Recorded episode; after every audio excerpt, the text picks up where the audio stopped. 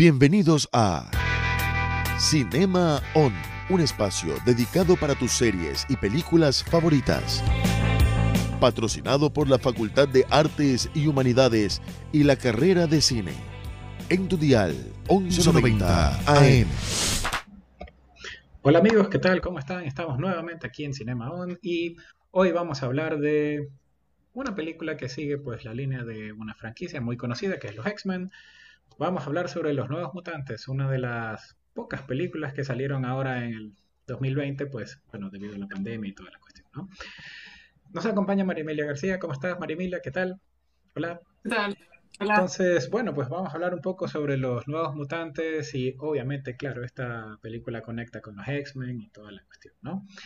Pero primero, para hablar sobre la película en sí, como un producto independiente, ¿no? Más el trasfondo que tiene en sí eh, debido a los problemas de producción y pues obviamente este año que no ha sido nada bonito. Nada. Entonces, bueno, empezamos hablando sobre la película en sí. ¿Qué opinas? ¿Te gustó? ¿No? ¿Sí? ¿Por qué? La película independiente. Bueno, para mí, la película estuvo bien. O sea, no, no es que la encontré así como, uy, o sea, está muy aburrido, no puedo ver esto. Ok. Eh, yo creo que fue una buena película para uh -huh. mí, ¿no? Tampoco fue algo así genial, como que me quedé así maravillada y me pareció como, como que tuviera una, una mayor trascendencia, ¿no? Pero, Sí. pero para mí la producción estuvo bien y es más como que más adelante, ya cuando hablemos de como que cuál era la idea original, ¿no? De, de esta producción, que técnicamente iba a ser una trilogía, ¿no? Exacto. y, y por la fusión, ¿no? Que de Disney y Fox, ¿verdad? Eh, todos como que esos planes se, Se se, vinieron abajo, ¿no? Ujú. Y, y tanto así que eso como que trastocó en cierto grado eh, cosas referentes al contenido que le iban a dar a personajes que iban a estar en la película, porque casi como que dijeron tratemos de no hacer tantas conexiones con los X-Men, ¿no? Ujú. Eh, porque casi, y, y también no tiene escena post créditos, ¿no? Que eso No. normalmente te, te dice ya va a haber una segunda parte y acá como que dijeron no, porque básicamente no, no se sabe, ¿no? Pero, o sea, yo sí creo que tiene elementos eh, interesantes, o sea, son personajes eh, con los que no estamos familiarizados, ¿no? De, obviamente la saga de los X-Men y que, o sea, no, hasta- al menos yo no conocía o no conozco, eh, digamos que productos anteriores donde los hayan llevado a la, a la pantalla. Entonces, en ese sentido para mí fue eh, totalmente refrescante. También está esta actriz que ahora como que justo coincide, ¿no? Que sale esta serie en Netflix, ¿no? La de, la de Gambito de Dama, ¿no? Ah, sí. Y, y que acá ella también eh, actúa y es, y es uno de los personajes principales, interpreta a un, a, a un personaje que se llama Magic, ¿no? Magic, sí. Eh, entonces Liliana. también son como que pequeñas coincidencias, ¿no? Eh, que son también, también chéveres porque, porque es como que una actriz que ahorita está de moda, ¿no? Sí. O sea, Ahorita para mí estuvo bien, ¿no? Y, y tiene cosas, es como un, tiene como ecos de, en cierto grado de One Flew Over the Cuckoo's Nest, ¿no? Con el personaje Sí. de la doctora Reyes. eh, pero también el director dice que se inspiró mucho en, en las pesadillas de Elm Street, ¿no? De Ujú. estas películas con Freddy Krueger por los poderes que tiene eh, uno de los personajes para poder eh, co- como que detectar, ¿no? Cuál es la peor pesadilla, ¿no? De, la, de, de cada persona y como que hacer que la persona la viva. Y, y en esto de que la pesadilla también trasciende, ¿no? Ujú. Porque literalmente, en- a veces, obviamente en ciertos contextos ya lo normal, ¿no? En una pesadilla, yo qué sé, te clava un cuchillo, no te pasa nada, ¿no? Claro. Pero acá como que cualquier afectación que ocurría en el sueño, ¿no? Eh, pasaba a la realidad, ¿no? Lo cual también ocurre en estas pesadillas eh, donde aparece este personaje, ¿no? De Freddy Krueger, básicamente. Sí. Sí. Sí, este, bueno, no sé, la, o sea, la película, sea, yo estoy 50-50, digamos, porque no es mala, eso sí, mala no es, pero eh, ya, el gran problema es, y la gran ventaja al mismo tiempo es que es dentro de la franquicia de X-Men. Eh, entonces, si la ve uno como película independiente, otra cosa, está muy bien, es más, trata de, ten- eh, de poner otro tono, otro estilo, va más por eh, terror adolescente, un poco, ¿no?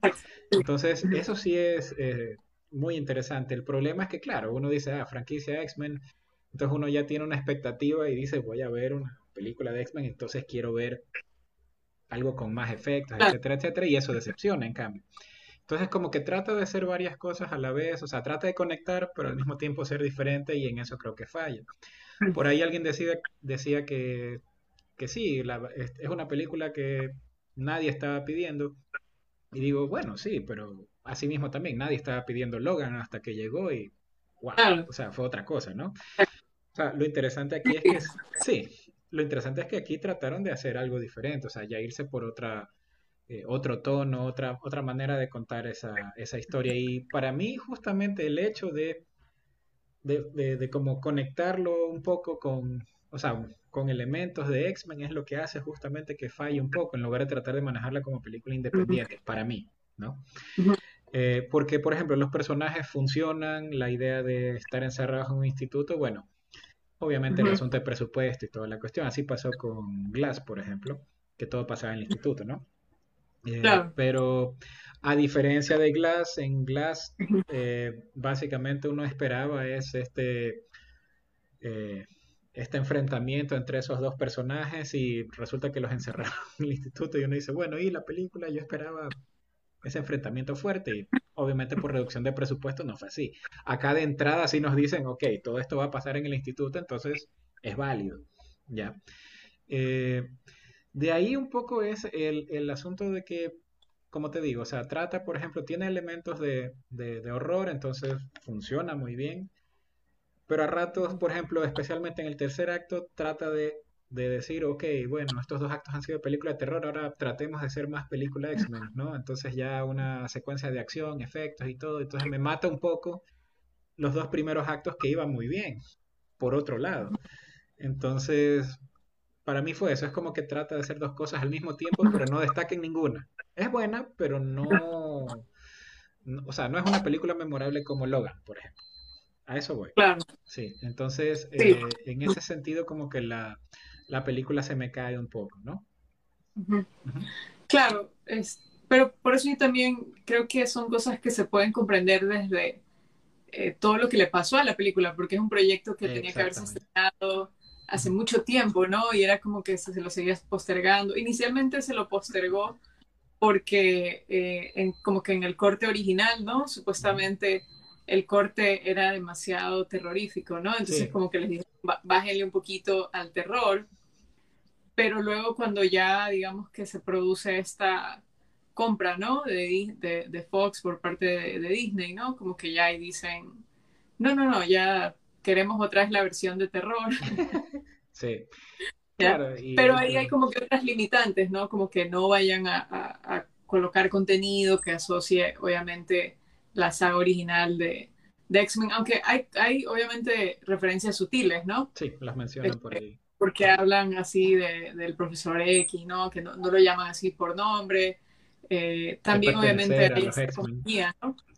Claro, la compañía Essex, que es la que ha creado este espacio donde los tienen a ellos prisioneros, ¿no? Entonces, de todas formas, o sea, hay conexiones que son inevitables, pero tal vez no pudieron potenciar como que ciertos planes originales, porque como iba a ser una trilogía, ¿no? Se supone que aquí ya iban a dar indicios de ese gran villano al que luego iban a tener que enfrentar, ¿no? Que me parece que leí que era, eh, eh, me parece que era Mr. Siniestro, ¿no? no sé si le dicen No me acuerdo. Mr. Siniestro. Sí, este, sí.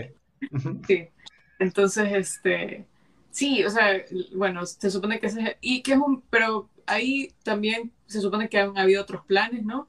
Se supone que iba a haber esta película sobre Gambito y donde él ah, iba a ser el villano principal, hasta habían hablado de eh, darle el papel a John Hamm, que yo creo que haría una interpretación súper interesante, ¿no? Sí. Eh, o sea, yo creo que hubo muchos planes que se frustraron, ¿no? Y obviamente eso de ley afectó el corte, ¿no? Exacto. Definitivamente, ¿no? Entonces, por eso tal vez se queda como que desconectémoslo, pero tampoco lo podemos desconectar al 100% porque ya está filmado de otra forma, ¿no? Exacto, queda como, o sea, desconecta, pero no, pero sí, pero no, entonces queda, y así se siente la película, ¿no? Eh, que, es más, si se, yo creo que si se hubieran arriesgado más en el sentido de separarlo más de, de X-Men, claro, un par de, un par de frases por aquí y por allá para conectarlos, pero si se hubieran ido de lleno a, por ejemplo, terror, mucho más, y el, especialmente, por ejemplo, el tercer acto, manejarlo con esa línea de terror y no manejarlo hacia acción X-Men, hubiera quedado como una muy buena película, hubiera funcionado muy bien. Y como tú dices, o sea, e, era el inicio de una de una, de una nueva trilogía, ¿no? De los X-Men con un tono completamente diferente. Es interesante también el hecho de que, claro, es, un director que no viene del lado de, de acción ni, ni, películas en sí de superhéroes, sino este Josh Boone, que viene más de películas románticas, ¿no? Con, ¿Cómo se llamaba? ¿Cómo se llamaba? Eh, the Fault in the Stars. Exacto.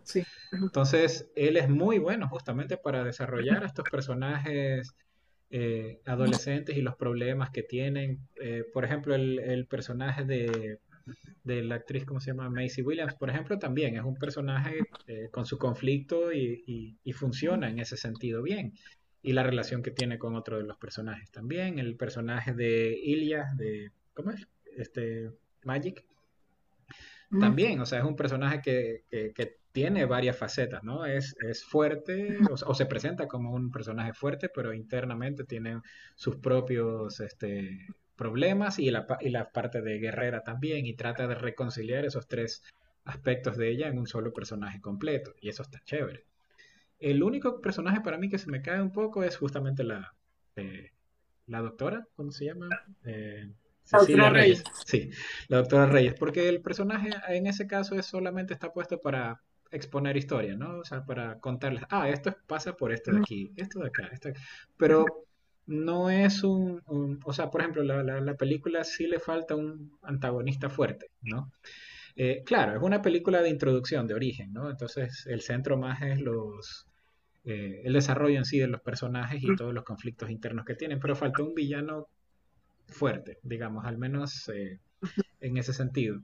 Porque, claro, no quedó ni lo uno ni lo otro, que era, eh, digamos, no había un villano específico, sino eran básicamente los temores de cada uno de ellos eh, que se maximizan, ¿no? Pero al final, como te digo, que parte ya a ser una película de acción en sí, se cae. Claro. Sí, entonces en eso sí. Bueno. Aunque yo creo que también yo creo que más bien se debieron de haber ido en la otra dirección, porque es inevitable que si tienes, primero si tienes la palabra mutante en el título, la gente lo va a asociar, ¿ya? Sí. Entonces, es lo que la gente espera, es como que ese es su, su deseo oculto, como que hay ese easter egg, así, esa conexión, ¿ya? Y que de pronto, es como, como en Deadpool, ¿no? Ellos como que tienen una conexión, pero, y hacen broma de eso, ¿no? Como que no, no aparecen los, los, personajes principales de, de, los X-Men, ¿no? Eh, sino que aparecen otros como que personajes secundarios, ¿no? Sí. Eh, pero de todas formas como que hay ese guiño a, a, a la saga de, de los X-Men, ¿no? En cambio acá tal vez el, el, que al final como que no haya ese, ese empate, ¿no? Con que haya, es, ahora ellos van a salir de aquí y, yo que sé, los van a reclutar o, o algo así, ¿no?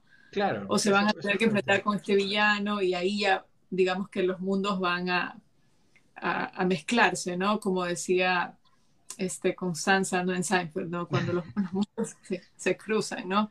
Cuando, Lo que decía George, ¿no? Entonces, yo creo que eso, eso es lo que cuando la gente como que espera eso, espera como que ese guiño y luego no ocurre ya. Aunque, aunque sí lo hay en cierto grado por estas referencias que de ley no las pudieron, no las pudieron borrar, ¿verdad? Pero, pero yo creo que igual ante la adversidad es una buena producción, porque, por ejemplo, primero la estrenan ahorita en pandemia, ¿no? Donde la gente como que no puede ir a las salas de cine, entonces ya de por sí tiene como que un reto súper grande que superar, ¿no? Eh, y también, bueno, esto de que justo le toca vivir este, cambio, ¿no? De parte de, de, de, la compañía productora que casi que había comprado el proyecto originalmente, ¿no? Entonces, yo creo que en ese contexto a mí me haría mucha pena, por ejemplo, que ya se descarte esto y como que existió esta película y no lo retomen, ¿no? Claro. Porque yo creo que sí tiene mucho potencial. Yo creo que sí se, lo, sí se podría hacer una segunda parte. Muerto de risa, sí funcionaría, porque igual está ya eh, hecho el planteamiento y todo, y bueno, ya en una trilogía podría ser justamente la parte ya más débil, pero igual funciona como introducción para los a los personajes. El problema es que nos quedamos en el aire, o sea, porque no van a hacer nada más. Y eso sí es un problema. Ahora, también el, el asunto es lo de, lo de la pandemia. Mucha gente, por ejemplo, no fue a ver esta película, obviamente por todo el problema de, de, pandemia y recién la están lanzando eh, vía streaming digital, etcétera, etcétera. Y eso también es un factor que afecta. Y eso no es culpa de la película. No. Mira que, por ejemplo, este, es más, este año han atrasado montones de, de, películas. Sí. Y un problema que estamos viendo justo para los fanáticos de cine también es el hecho de que eh, los estudios están pataleando. ¿Ya? Por ejemplo, eh, MGM ahorita no sabe qué hacer con, con, Bond, por ejemplo. Si la saca o no, o si la guarda. Y, y, por ahí estuve leyendo que, por ejemplo, cada mes que no saca la película le va costando un millón de dólares, ¿no? Solo por tenerla y no sacarla. Pero al mismo tiempo, si la saca, ¿por dónde va? O sea, ¿la saca por streaming o no la lanza por streaming? Y al mismo tiempo, acuérdate que también tiene los, este, generalmente tienen sus, este, ¿cómo se llama? Bueno, sus alianzas con las, este, con las salas de cine. Y las salas de cine no quieren que salga claro. streaming. No, no, y también, también algo que pensé ahorita que tú comentaste esto es que si pensamos como que en los grandes éxitos de, de, de producción que, han, que han, han, sacado estas plataformas en términos de, películas, ¿no? como Roma, ¿verdad? Sí. O eh, creo que Beast of No Nation, ¿no?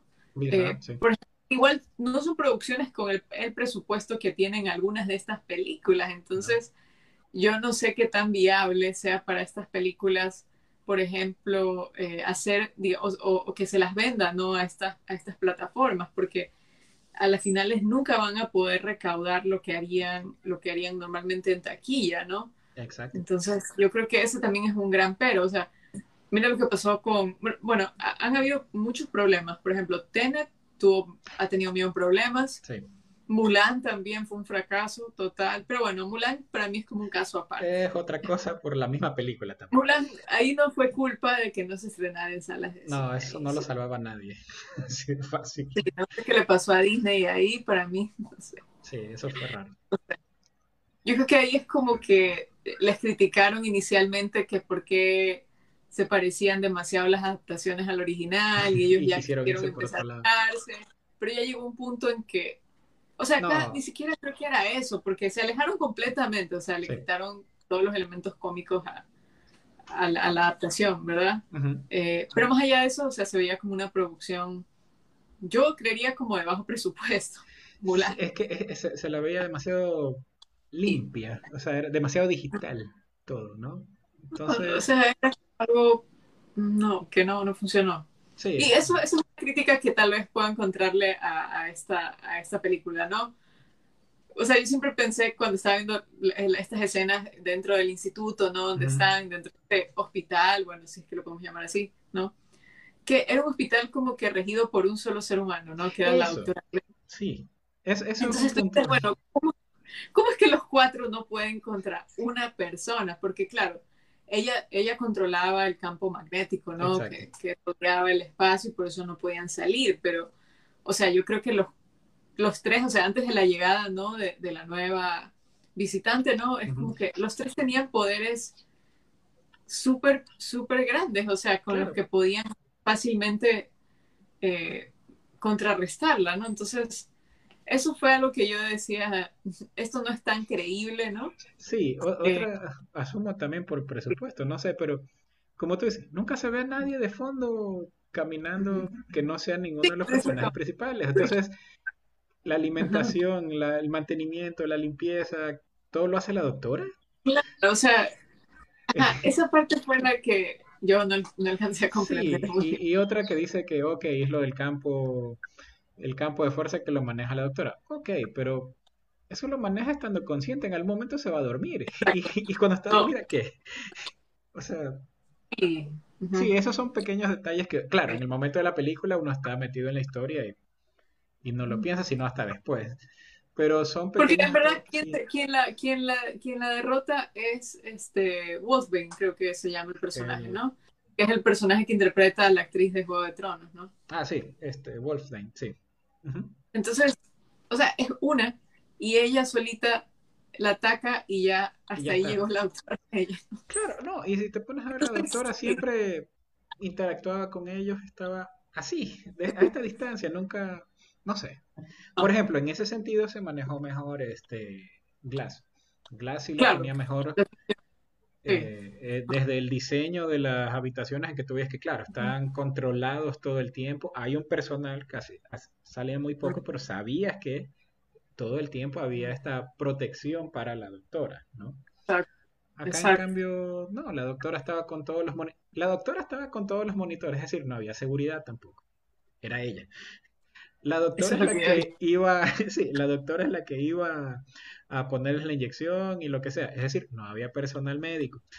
También eso es lo que digo. Se supone que estos chicos tenían que creer que estaban en esta especie de hospital, pero yo creo que cualquier ser humano diría, ¿cómo es que este es un, un instituto, un hospital, donde solo hay una persona? O sea, creo que ahí ya se perdería cualquier tipo de, de, de credibilidad, ¿no? de, de, que es un lugar real, ¿ya? Porque se supone que como que Claro, hay personajes que son más eh, realistas, ¿no? Como Magic, ¿verdad? Sí. Eh, y tal vez y tal vez Sunspot también, pero, ah, pero los demás, Cannonball y, y, también, y Wolfbane, o sea, creo que los dos sí creían que estaban en un lugar claro, real. Que estaban en un lugar real. Sí. Entonces. Sí, o sea, y no sé, o sea, claro que había poco presupuesto, pero pongan unos extras caminando de espaldas de fondo y ya está. O sea, al final del pasillo que camine alguien, el asistente de producción camina, o sea, ya. sí, Entonces, yo creo que eso me faltó, eso sí fue súper raro, sí. súper raro.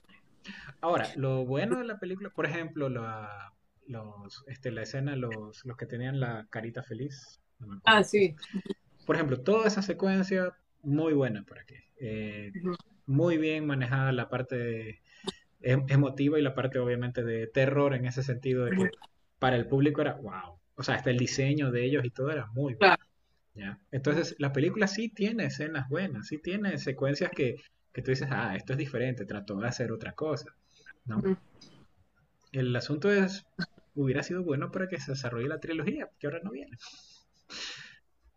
Sí, es una Sí, eso, por ejemplo, sí, como que no tienes nada que ver y tú dices, bueno, ¿qué voy a ver? O sea, para mí la película está bien, como una elección o sea, de entretenimiento. Exacto. Es más, la película, por ejemplo, incluso con lo del bajo presupuesto, puede funcionar como, como inicio, ok, si no quieres gastar en hacer la película, para hacer una serie. Puede ser una serie tranquilamente para streaming, la pueden hacer. Sí. Y funcionaría en ese caso, ¿no? Pero bueno. Sí, hay que ver cuáles son los planes de Disney ahora. Tal vez eventualmente si lo retomen, eh, creo que hasta leí que tal vez querían retomarlo con personajes ya mayores, ¿no? O sea, estos mismos personajes, pero de unos años. No sé. Porque, por ejemplo, ahorita Disney, eso es otro, que ya se nos está acabando el tiempo. Otra cosa, este, que por ejemplo, lo que Disney está, está haciendo ahora y lo usó con Mandalorian, justamente, la, es una apostándole todo a Disney Plus. ¿no? Porque obviamente por lo de la pandemia, etcétera. Y no solo la pandemia ahora, sino que Disney ya está pensando de aquí a a futuro es, no nos va a volver a agarrar desprevenidos otra pandemia, en caso de. Entonces, una es Disney Plus.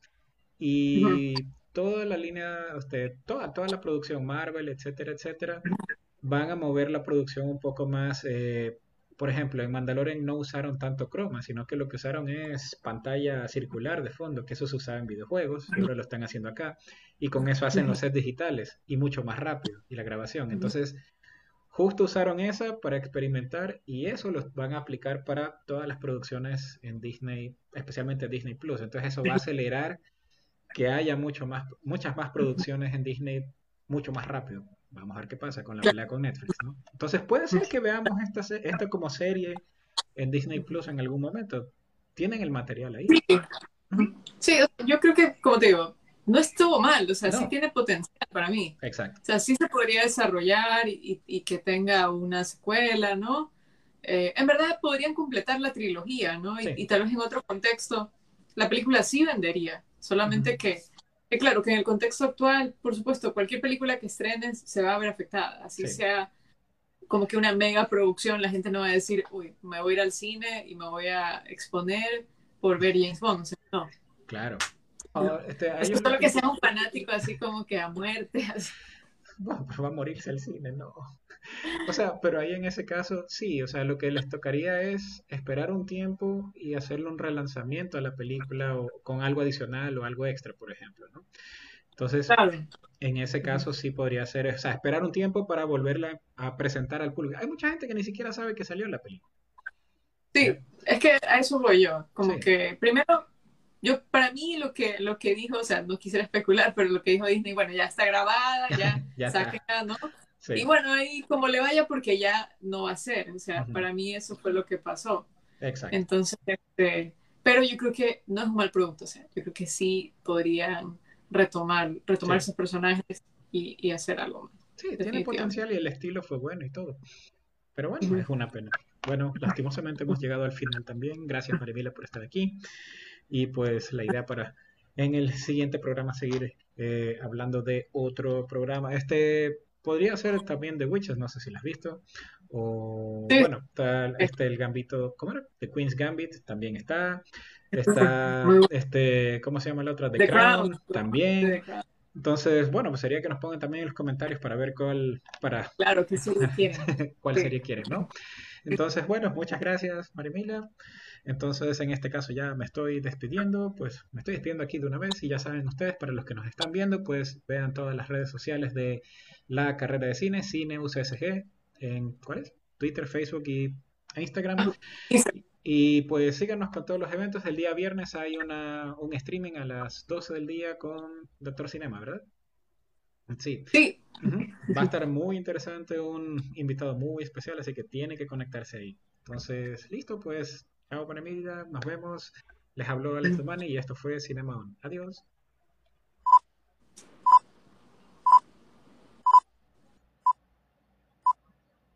Esto fue Cinema On, un espacio dedicado para tus series y películas favoritas. Patrocinado por la Facultad de Artes y Humanidades y la carrera de cine. En tu dial 1190 AM.